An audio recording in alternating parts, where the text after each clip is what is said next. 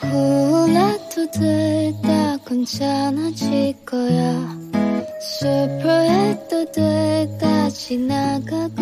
大家好，欢迎收听生活探险家频道，我是你们的艾斯。今天是第零期的一个试播内容，呃，主要是想介绍一下我为什么做这档播客的原因。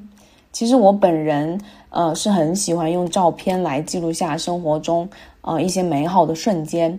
图片其实也是一种记录的形式嘛。那最近就是我的大脑还有我的内心就不断有冒出说，你可以用声音来记录一下身边呃很有趣的故事呀。那其实声音哦，我觉得也是一件非常当下的一个事情，因为你与朋友开心的聊天，或者是不开心的一些倾诉，每一种声音都会包含一些不一样的情绪嘛。那有可能是你面对。对面不一样的人，在不一样的场景，都会碰撞出一些不一样的火花。然后我就很想用声音把这种当下的心情还有状态给记录下来。也有可能我在若干年后回来听到自己的这些内容，或者是我更新的一些朋友听到这些内容，我觉得都是一份非常美好的一个记忆。那么，在另外一方面的话，关于这档播客的内容是什么呢？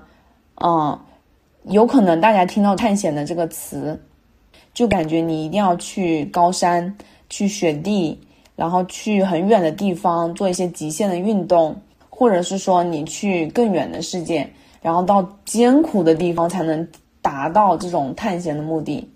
其实不是的，我们普通人面对生活。也是有非常多探险的，是需要我们自己有勇气踏上这趟旅程。所以有的时候生活中的一地鸡毛就有可能会压垮你，或者是我。